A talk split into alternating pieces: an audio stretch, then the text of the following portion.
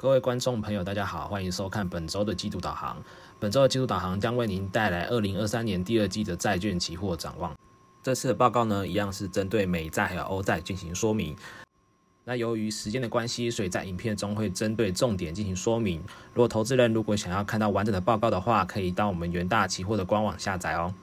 那我们先看到债券总量的部分，可以看到欧日美的三个呃三个长期债券的价格反弹的是十分的强劲哦。那主要是因为二零二三年以来，欧美的主要国家的通膨受到控制而下降，但是核心通膨还是十分的顽强。那主要还是在呃房屋啊、租金那里的薪薪资的部分，所以各国还是在延续紧缩的一个政策。但是在各国央行的一个言论中，可以可以可以感觉到说，呃未来的升息幅度已经是有限了。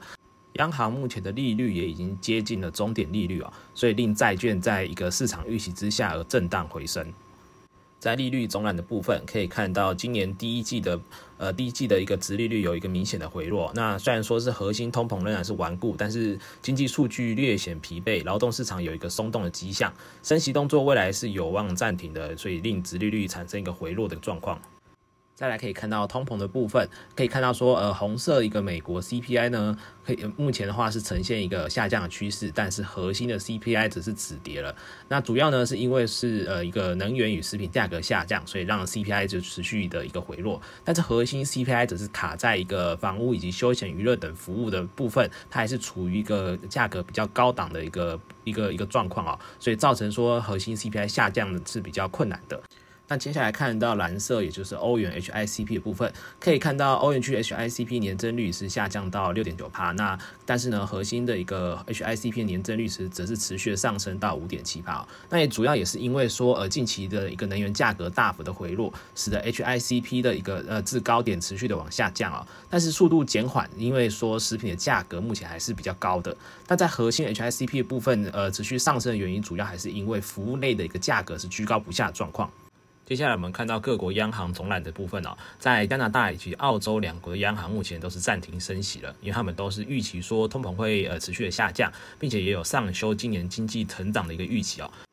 那日本央行的话，目前的话还是维持在一个超宽松的一个货币政策，那呃也而且也是以一个零点五帕固定利率在持续的购买日本国债。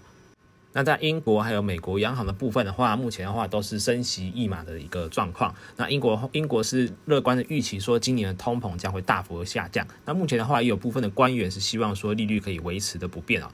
那在美国 Fed 的部分哦，则是在声明稿中删除了一些持续升息的论述，并改为预计一些额外的紧缩将会是适当的一个新的一个论述的方式。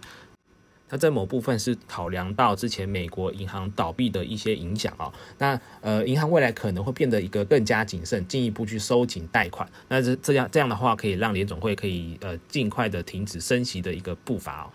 最后看到欧洲央行的部分，那欧洲央行在三月会议上是宣布升息两码，虽然说声明稿中不再提供未来升息路径的一个前瞻指引，那还是说强调说会未来还有许多的工作要做。那目前在下一次会议上，的市场是比较偏向预期说，呃，五月会议会升息两码，因为欧元区的一个核心通膨仍然在持续的升高。最后，我们来看到美债跟欧债近期的一个表现以及综合分析哦。首先看到美债部分，在经济面来说的话呢，呃，核心通膨 CPI 还是仍然的是十分的顽固哦。那主要是因为服务以及核心商品仍然居高不下。那虽然说近期紧绷的一个劳动市场有所松动，但是呢，呃，美国制造业跟非制造业是同步在走弱的，而且经济衰退的几率上升。那这个都是呃有助于美债期货持续的反弹哦。那在政策面的部分的话，费德可能会在五月再度申请一码后就就会。会暂停升息，但是未来也会保持高利率一段时间，可能要到明年才会有一个呃降息的一个动作。那他们也是预期说通膨下降的一个速度会趋缓，但是高利率的这个影响呢，会对经济呃对经济的影响的时间会变得比较长一点。那综合来看，技术面的部分呢，在短期的均线是呈现下弯，但是季线是有一个支撑在的。那 MACD 的负柱状体则则是缓步的收敛，K D 指标只在低档震荡。